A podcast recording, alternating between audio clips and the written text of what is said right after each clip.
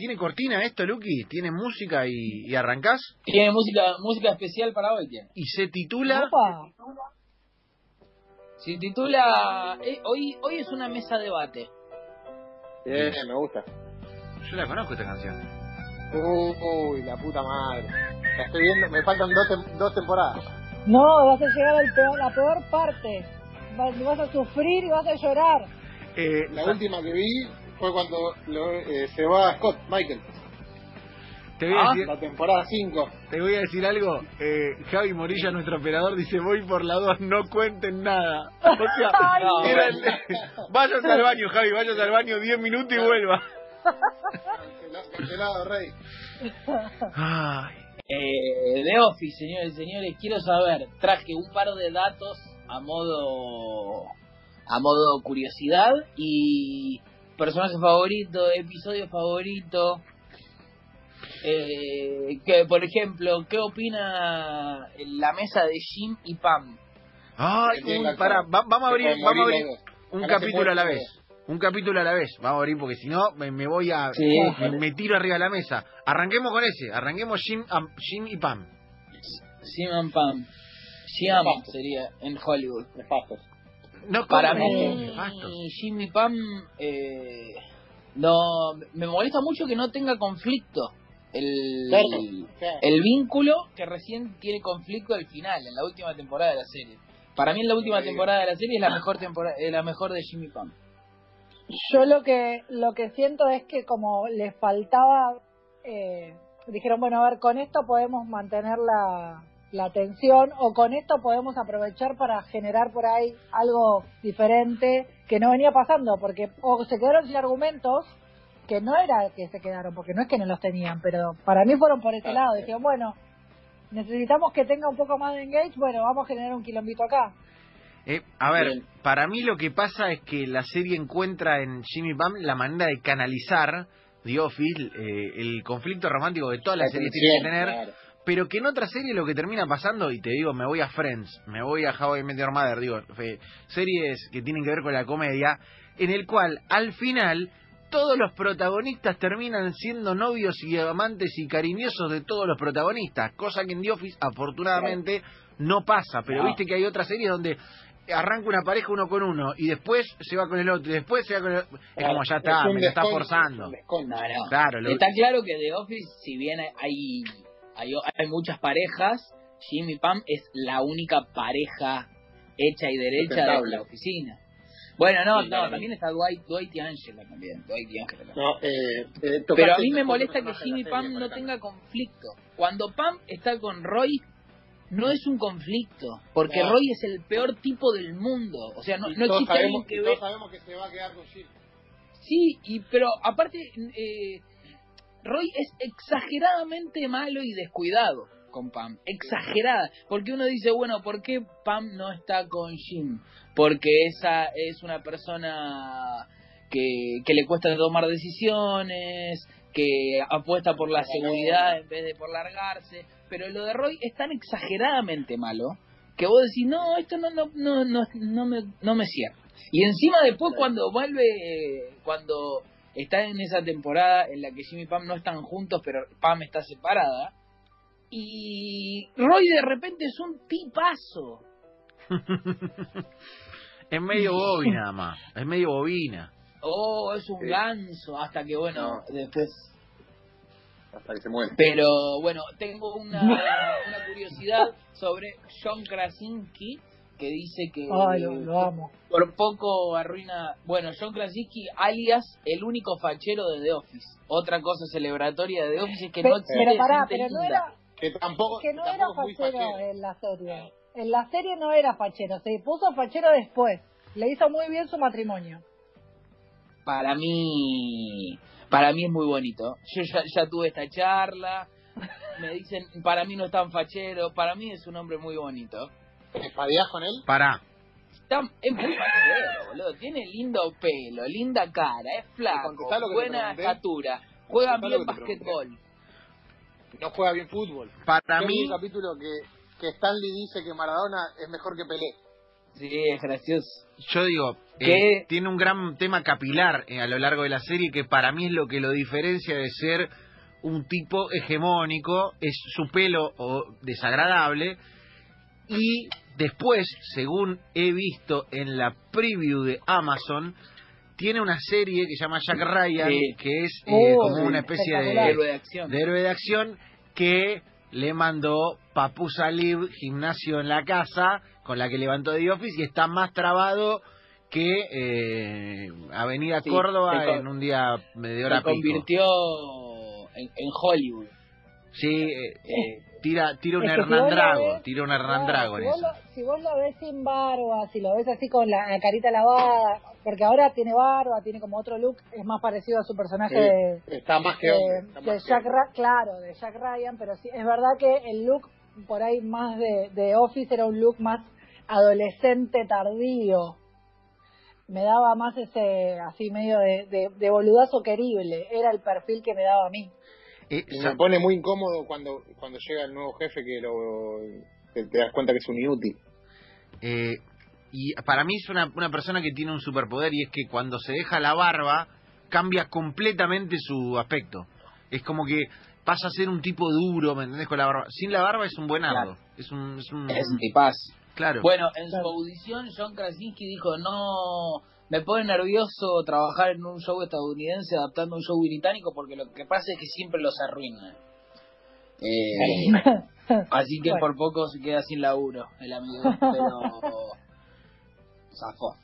O sea que eh, el primer no estaba medio convencido de agarrar The Office. Eh, en realidad estaba convencido porque me parece que es medio como el primer proyecto de todos.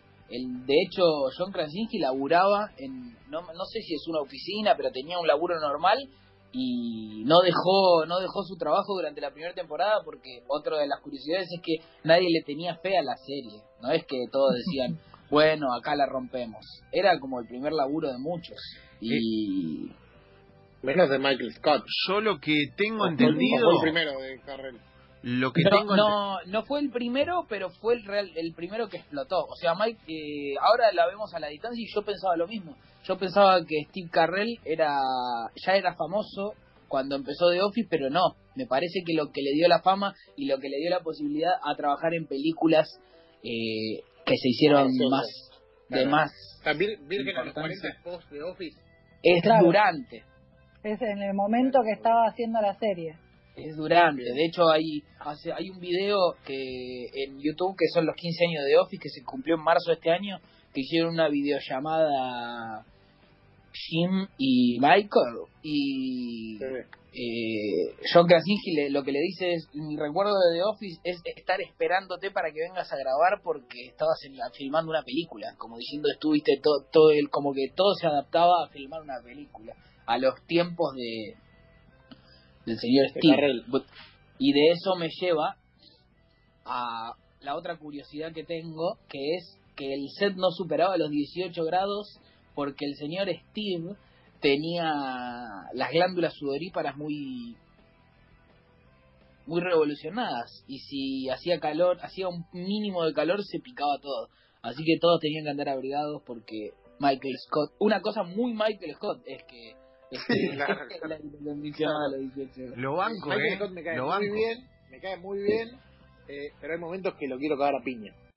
Sí, sí. Eh, lo que traigo, otra cosa de lo que traigo acá.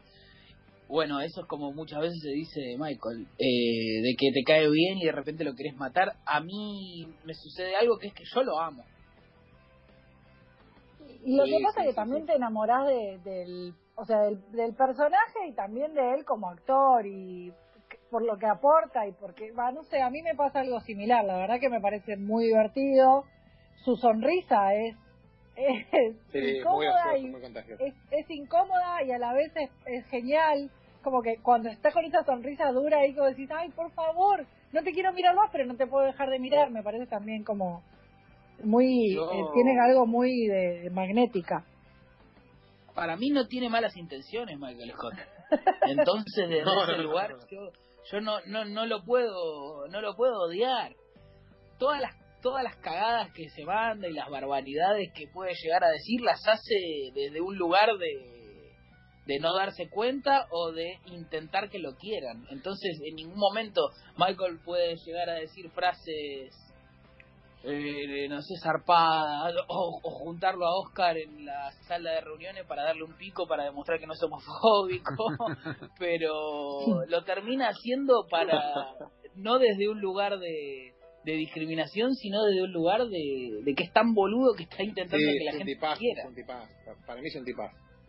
Sí, a ver, Es- es, es, es mucho más un Dobolu que un cínico. Cínico no es, no tiene ese- Oh, esa... no. Entonces Cero pre- prefiero cero siempre un. Dobolu que un cínico.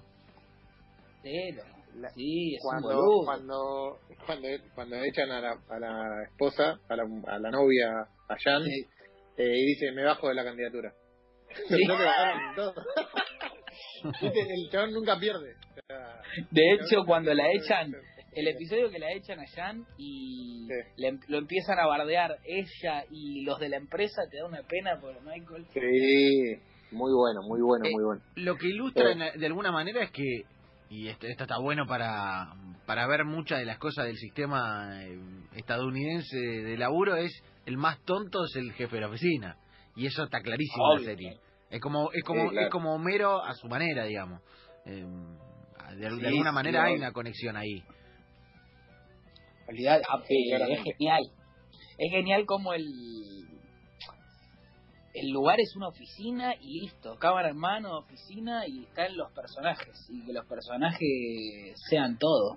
Y que también la cámara sea protagonista, porque cuando están los, o sea, porque hay todo un, un diálogo permanente con esto de está la cámara filmándolos, que para mí Sí. también es, in- es muy interesante, la, la, la postura, la, cómo, o sea, cómo ellos eh, trabajaron el, el guion a- adaptándolo también a esto, ¿no? A que hay una cámara que además participa y que de alguna manera no dice, pero la cámara dice un montón, la cámara del documental, ¿no? De, Sí, sí. me parece que está piola también. Sí, y hay, hay como detalles, ¿eh? viste, y me lo dice Javi Morilla, nuestro operador, y tiene razón. Las caras de Jim, viste, que, que a veces por ahí está en el medio de una escena y Jim mira a cámara durante un segundo, durante medio segundo, y es como que eso puesto ahí tiene un efectazo que apenas es una, una breve indicación, ni siquiera ahí, viste, sí claro es una inflexión del guion. Sí, pero rompe.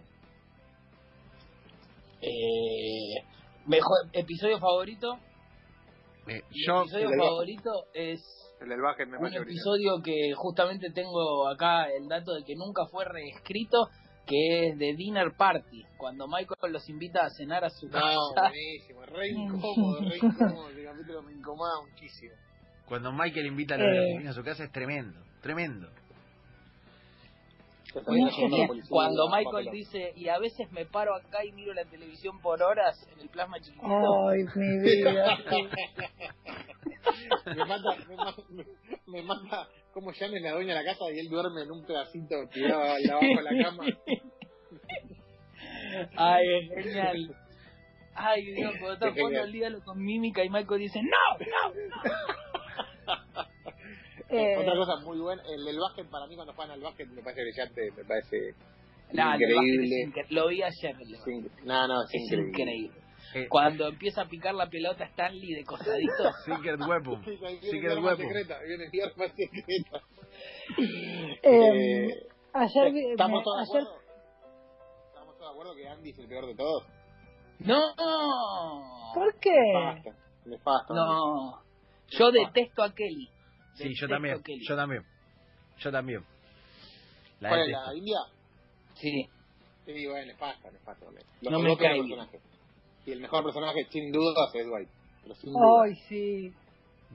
Ayer, es- Sin duda. vi- ayer enganché de vuelta, eh, porque la arranqué a ver por, no sé, no sé, ya perdí la cuenta, pero o a veces engancho capítulos sueltos y lo dejo, pero ayer volví a ver el de la, la pelota de hacer ejercicio, que, que es la de que la evaluación de desempeño creo que es, que los que tipo que tienen que hacer eh, hace una evaluación de desempeño y en la previa hay un- hay un momento donde Dwight está con esa pelota la esfera esa de pilates y le pincha Sí. la pelota no, no, yo lo veo y ya es como que lo quiero abrazar un poco me da como cosita y aparte es un personaje que no sé si se dieron cuenta pero tiene cabeza de Fulco Sí. Sí, de verdad. Como que, como que la cabeza le encaja justo. en. El, el peinadito de Dwight, Ah, genial.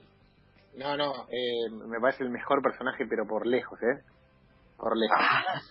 Tiene todo, tiene todo. Es buenísimo que quiera ser amigo de Michael al principio. Al principio funciona muchísimo eso. Sí, sí, sí, que le dice que Michael siempre lo deja. Por eso odio a Andy, porque quiero ocupar ese lugar. Ah, Y- pará, Lanza, ¿sabes que yo al principio lo odiaba a Andy también, ¿eh? pero lo odiaba mal, porque era era muy chupamedia, era un botonazo, pero después le dan un, le empieza a ser más copado. Bien. Bueno, hasta lo que vi yo lo odio, por ejemplo. Claro, no, a mí me pasaba lo mismo que a vos, ¿eh? Y mi novia me decía, pero vas a ver que es copado, qué sé yo, y, y de, lo, de los periféricos, eh, yo amo a Creed, al viejo. uh, bien, muy, raro, muy Bien. turbio, turbísimo. Turbísimo, turbísimo. El, el episodio que Creed le dice a Michael, que no sé si se da cuenta, pero están empezando a echar a los viejos y cae teñido de morocho el viejo. ¿Qué me miran? Dice, ¿qué me miran? Se hace el que es copado. No, no, muy Sí. bien, muy bien. Muy bien. Gran serie, Jan es gran serie, serie total, serie total. Sí, eh, aparte me parece que también tiene, es tan actual que es tremendo, eso también está bueno. Claro, es verdad, eh, Sí, la, serie tiene cuánto, Lucky, 15, 15 años de Office. 15 años. Y, y 15 es- años. Pero, a ver, a diferencia de otras, yo me la pongo a comparar, por ejemplo, con How I Met Your Mother, una serie Oh, también de comedia súper eh, Claro. viste, vista, recontra. Y vos ves How I Met Your Mother y envejeció tremenda, Claro. mente mal, Porque, porque, aparte tiene sí, un montón de chistes que ya están de modé, Claro. temas, viste, todo el playbook de todo el playbook de, de las jugadas para levantarse minas, tipo ya sí, descartadísima. caducó, caducó. Claro. En cambio, The Office Claro. tiene un humor que todavía es más actual. Digo, el humor sobre discriminación, Sí. el humor sobre el machismo, eh, es tremendamente actual. Eh, y eso eh, sigue, viste... Cuando habla, cuando habla, cuando Intocable habla, en el tiempo. El mexicano, ¿cómo se llama? El- Oscar. Oscar. Oscar, cuando, sí. cuando le dice, eh, bueno, pero vamos a comprar burritos, vas a entrar en, en burro a la oficina. O sea, todos los preconceptos que tienen los yankees de los mexicanos. Sí, sí. O sea, Eh, es y lo peor de todo es que parece que está Donald hablando. A mí me causa mucha gracia cuando Oscar le dice que puede jugar al básquet y le dice, no, le dice Michael, eh, te preferiría si es para béisbol, pero para básquet no. Claro, todos los preconceptos juntos tienen. Me parece, me parece un tipazo, un tipazo. Ah, Bueno, eh, me parece que se hizo medio tarde. Pero lo último que quiero decir, a- amo la el odio de Michael hacia Toby. Lo último. Sí, sí, Ah. que no suma ni resta. Ah, le- le- con- con- de las maneras en las que lo insulta, pero río a carcajadas. Anoche vi uno donde lo insulta y reía a carcajadas. Le regalan una piedra cuando se va. es tremendo. es Y tremendo. cuando vuelve, cuando vuelve que dice, no, no, no. Ay, No, muy bueno, muy Qué, bueno. li- qué linda serie. Si no la viste, ¿eh? si no la viste, estás perdiendo años de vida. ¿eh? Porque Sí, a, mí, claro. a mí, la verdad, a mí me salvó la cuarentena. Yo debo decirlo de esta manera. Eh, Yo la había visto antes, yo me salvó la cuarentena. Salteada yo la había visto salteada en ISAT y la estoy viendo toda de nuevo y me parece brillante. Me parece brillante. Muy bien, Hoy, lindo, eh, es lindo muy recuerdo. gracioso. Pa- Packer me, me es muy gracioso. Ay, O sea, Dios. Packer es el, el único que, que no envejeció bien, pero en el momento estaba muy bien. Sí, muy gracioso. Bueno, Luqui, Ah. impecable, ¿eh? Impecable data. Ahí estamos, The Office, la pueden ver.